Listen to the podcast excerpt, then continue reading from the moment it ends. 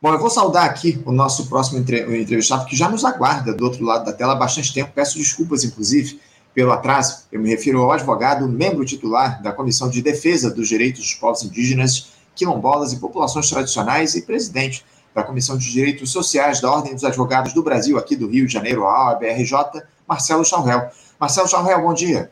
Bom dia, Anderson. É, bom dia a todos os ouvintes do Faixa Livre. É um prazer estar aqui com vocês novamente.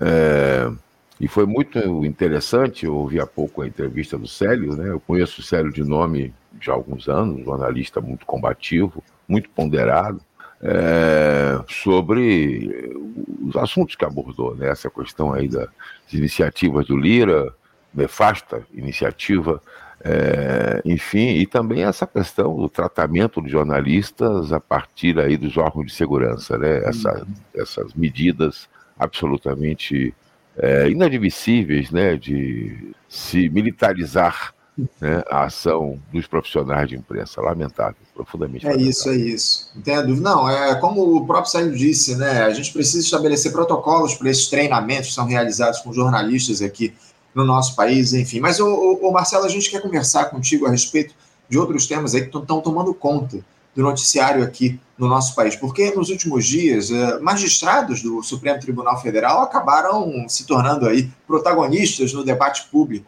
O, o problema é que os motivos aí para esse protagonismo todo passaram longe das decisões tomadas por eles aí nos autos dos julgamentos.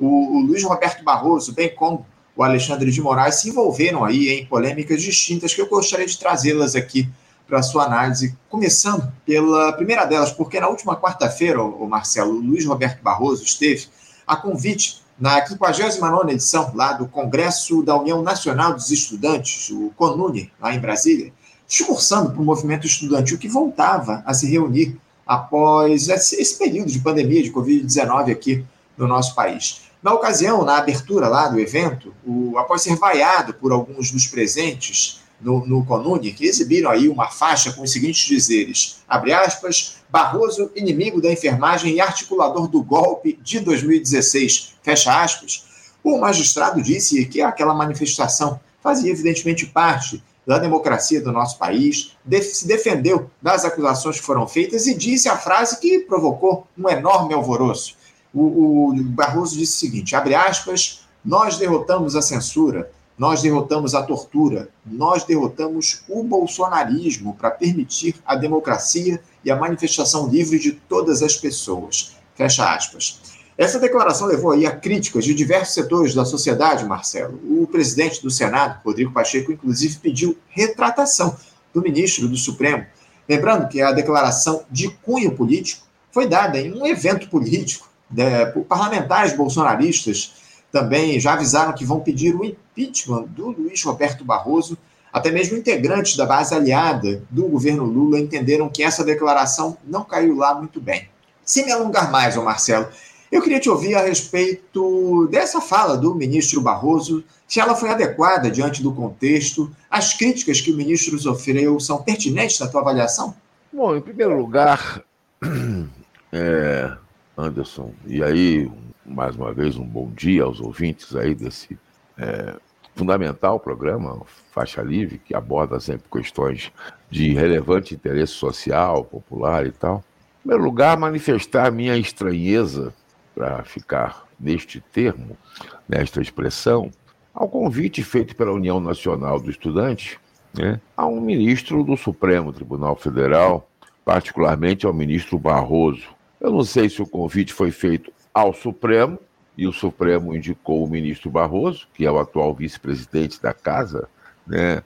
ou se o convite foi feito diretamente ao ministro. Houve tempos em que o Congresso da Uni né, convidava outras pessoas, outros juristas. Né? O ministro Barroso é um jurista, é um produtor do direito, né? enfim, teórico, né? vários livros publicados, professor da Universidade Estadual do Rio de Janeiro.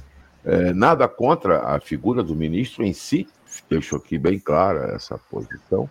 Mas houve tempo, um passado não tão distante, em que o Congresso da Uni convidavam ministros de outro perfil, juristas de outro perfil, melhor dizendo, para estarem presentes no Congresso. Uhum.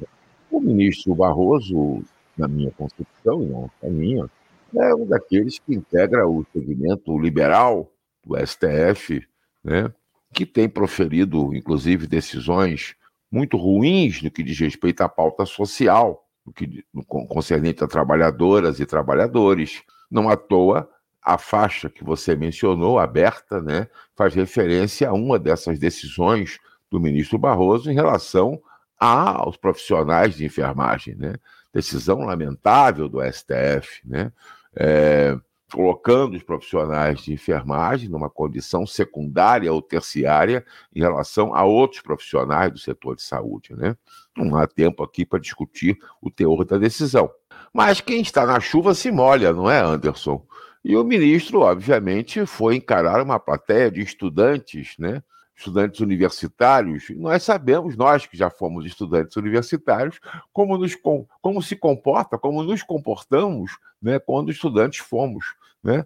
Portanto, a reação da plateia foi absolutamente normal, e aqui entre nós, uma reação absolutamente civilizada dos marcos de um congresso da Uni, né, com vaias, apupos, etc, etc, etc, que o ministro já deveria esperar, né, até por conta do seu passado recente no que diz respeito à sua atuação no STF, quanto a determinadas decisões de profundo é, desagrado e contrárias aos interesses da classe operária brasileira, da classe trabalhadora brasileira. Né? É, e o ministro meio que saiu pela tangente com a declaração que deu. Né? E aqui entre nós, né, é, ao dizer que derrotou, derrotou a tortura, como assim? A tortura acabou no Brasil? Né? Ah, o, o, o, o, o, Célio, entrevistado anterior, acabou de retratar episódios aí envolvendo jornalistas em atividade né, equiparáveis à tortura, colocar um profissional num camburão que estava lá exercendo sua atividade. Então nós derrotamos a tortura no Brasil. Não existe mais tortura no Brasil? Como assim? As forças de segurança não torturam mais? Né? Derrotamos o bolsonarismo Derrotamos eleitoralmente, mas ele está vivo. Bolsonaro continua a percorrer o país aí com as suas é, não apenas sandices, né, mas também é, com o seu sua verve ideológica, né? A, a, esposa dele, idem, né? às vezes até protagonizando episódios lamentáveis, né? como aconteceu recentemente lá no Nordeste com uma deputada é, então a, o ministro saiu-se pela tangente e ainda assim saiu-se mal, né? com afirmações que não são reais, não são verídicas. Derrotamos a tortura num país como o Brasil, aonde você tem é, trabalhadores rurais, é, indígenas, quilombolas, camponesas e camponeses, né, submetidos a toda sorte de opressão, de repressão, né?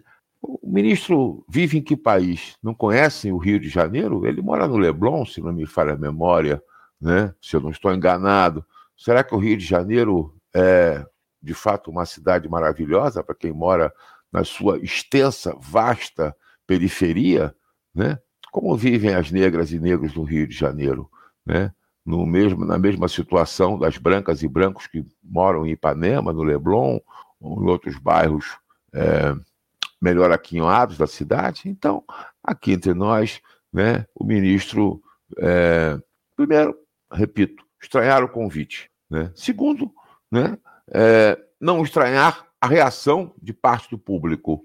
Né? Pelo contrário, acho até que foi uma reação comedida em função de um passado não muito é, não muito adequado do ministro no Supremo em relação às pautas dos trabalhadores e das trabalhadoras. Né? Por outro lado, a declaração do ministro, que pode ter sido polêmica para uns ou para outros, né? É, não à toa aí para o Pacheco, né, presidente do Senado, ter tido a reação que teve, mas aqui entre nós, uma reação absolutamente desconforme. Desconforme porque, obviamente, não, é, não está pautada na realidade. Né? Dizer que nós derrotamos a tortura, nós temos um relatório da Comissão Nacional da Verdade, já falamos disso aqui, que não foi até hoje implementado. Né? Dentre uh, os tópicos que estão lá no relatório, com conclusões e recomendações, está dentre outras coisas, reformar radicalmente o currículo das forças da formação de formação dos homens das forças de segurança e dos militares, dentre outras coisas, para que respeitem minimamente os direitos básicos dos cidadãos e das cidadãs desse país, né? Então, o ministro dizer que derrotamos a tortura, o ministro dizer que derrotamos o bolsonarismo, o ministro parece que exagerou na dose.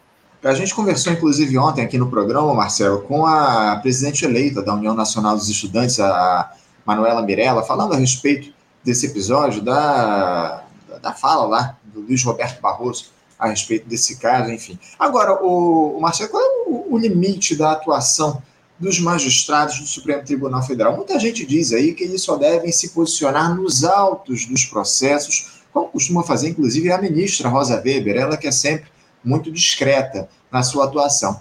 É evidente que, além de juízes, eles são também atores políticos, como qualquer brasileiro, e tem as suas convicções, as suas preferências, enfim, as suas opiniões. A grande questão é publicizar esse tipo de posicionamento, o, Marcelo. Isso pode, de alguma forma, contaminar, digamos assim, as decisões tomadas por eles em julgamentos lá no STF, essa publicização das suas opiniões. Como é que você avalia essa questão?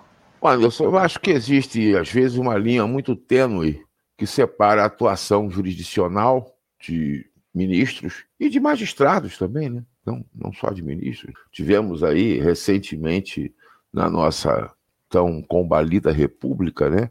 Magistrados também que é, gostavam, digamos assim, de dar entrevistas e expressar tais ou quais manifestações né, a respeito de se manifestavam assim, o assado a respeito de determinadas situações.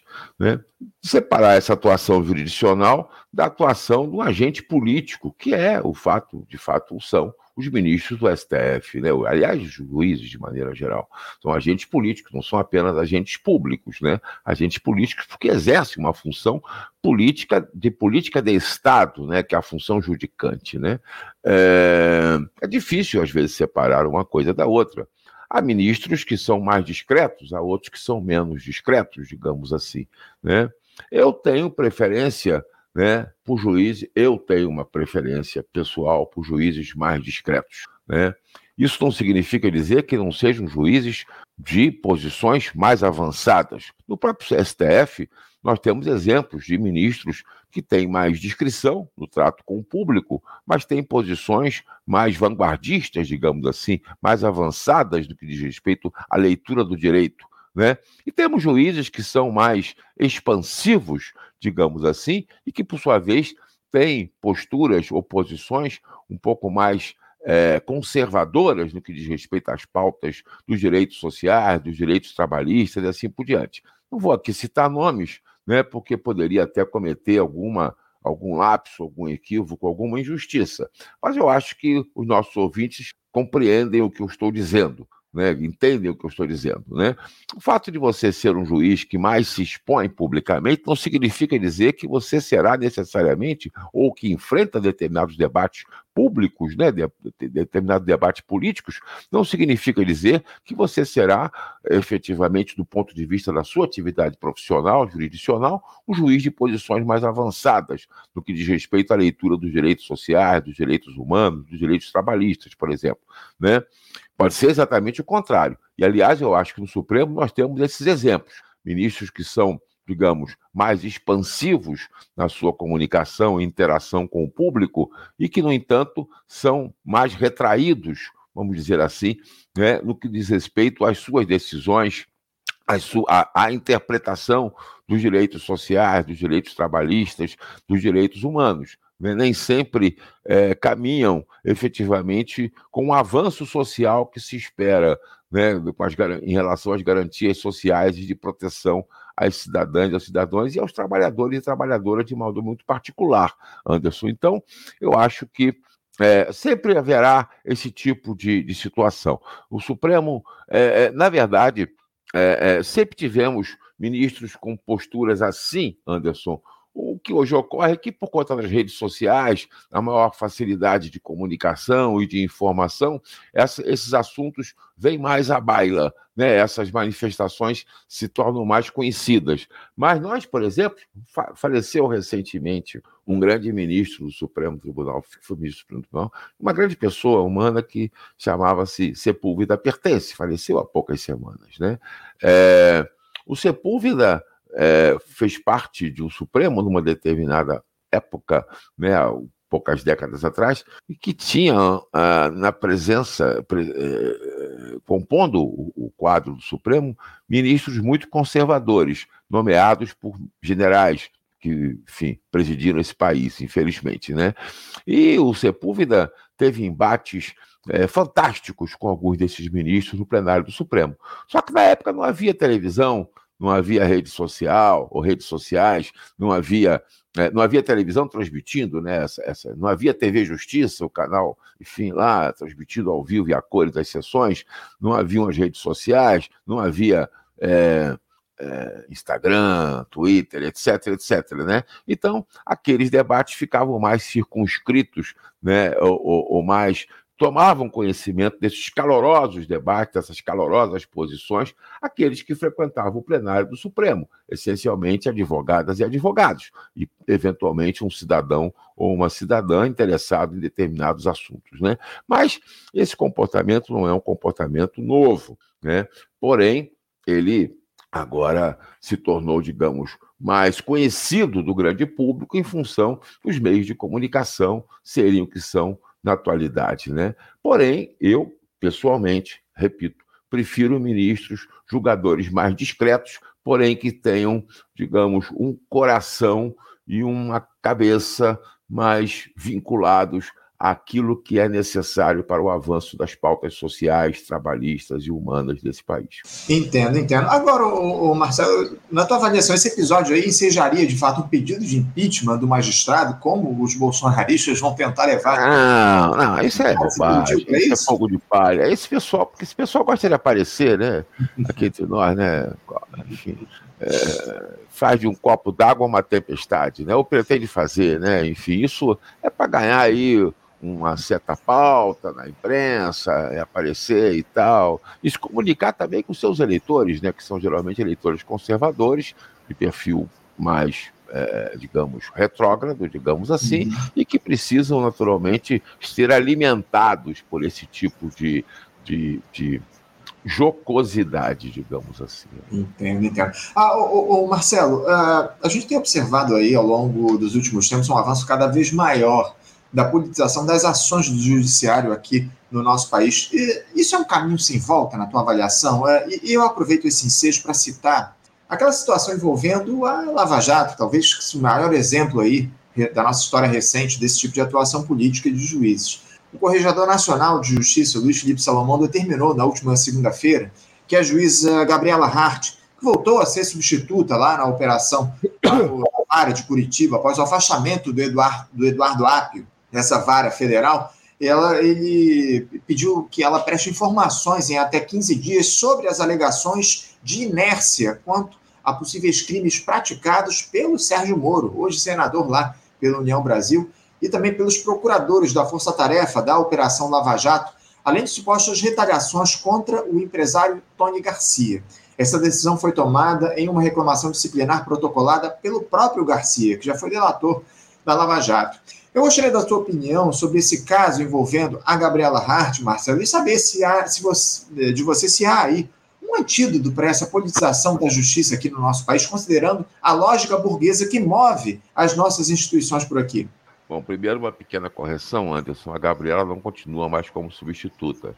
Ela uhum. foi, ela agora é juíza é titular, de, uma né? turma, é, de uma turma recursal lá no, ah, certo. no do Paraná. Ela foi está em outra função, né? Nem sei quem atualmente responde por aquela vara criminal de lá. Oh, Anderson, a Lava Jato, ela faz parte de um contexto, né? É, de uma situação é, político-jurídica que foi denominada pelos acadêmicos, pelos científicos como lawfare, né? o uso da justiça contra os seus adversários. Não é algo é, exclusivo do Brasil. Nós vimos isso no Equador, vimos isso na Argentina, temos visto isso em outros países também. Né? Temos visto é, o uso, a instrumentalização da justiça, que não é neutra, diga-se de passagem, nunca foi. Né? É, jamais foi. A, a, justiça ela exerce, ela atende os interesses é, da classe que representa, né? ela está ela tá intrinsecamente ligada aqui no nosso país, em outros, a grande maioria, aos interesses da burguesia, ao fim e ao cabo. Né? Ela é um instrumento da materialização dos interesses e dos direitos da burguesia. Então, a justiça nunca foi neutra, nem a justiça do trabalho, muito pelo contrário, criada aí pelo Getúlio como um, um, um fator de amortecimento dos conflitos da relação capital-trabalho. Sabemos disso, né? Então, em primeiro lugar, a justiça nunca foi neutra. Agora, obviamente que em determinados determinado momento né, recente, né, da conjuntura política internacional, né, nós vimos é, surgir esse fenômeno lawfare, né, assim denominado por ser essa forma de você atuar, né, usar a justiça. Né. Não é uma coisa, não foi e não é exclusiva do Brasil. A presidenta Cristina Kirchner, lá na Argentina, é, ainda vive a pupus, o Correia lá no Equador e assim por diante. Né? É... Então, nós temos que compreender o que foi a Lava Jato né, nesse contexto. E, obviamente, né, o que a Lava Jato fez, né, como atuou, né, pegando pessoas é, do sistema de justiça, magistrados e procuradores, que compactuam com essa forma de agir, com a, compactuam com essa forma de atuar. Né? Uma coisa absolutamente excrescente, né? que, lamentavelmente, foi apaniguada, foi protegida pelo Supremo Tribunal Federal durante muito tempo. Né? Isso tem que ficar, tem que ser dito. Né? Agora vemos juízes, ministros do STJ, do STF, fazendo meia-culpa. Né? Uma meia-culpa tardia, na minha opinião. Né? Inclusive, alguns desses ministros que gostam de, digamos, ter maior protagonismo público, né? fazendo meia-culpa deveriam ter feito, exercido o papel de controle efetivo sobre os abusos praticados durante essa enfim, chamada Lava Jato, né? lá atrás, evitando uma série de abusos, uma série de é, violações a princípios é, garantistas do direito de defesa, do direito de manifestação, do direito de expressão e, sobretudo, né, daquilo que diz respeito à cidadania republicana. Né? Isso para falar em termos do Estado burguês que vivemos. Sim, né? sim. Porque mesmo a democracia burguesa tem garantias mínimas que foram violadas e corrompidas durante essa, essa, essa, essa atuação dessa equipe lá de Curitiba, né? que não se cingiu a Curitiba. Houve espasmos disso aqui no Rio de Janeiro, em São Paulo, em outros estados também. Né? Mas uhum. Curitiba foi o epicentro, até porque envolveu o ex-presidente da República. Né?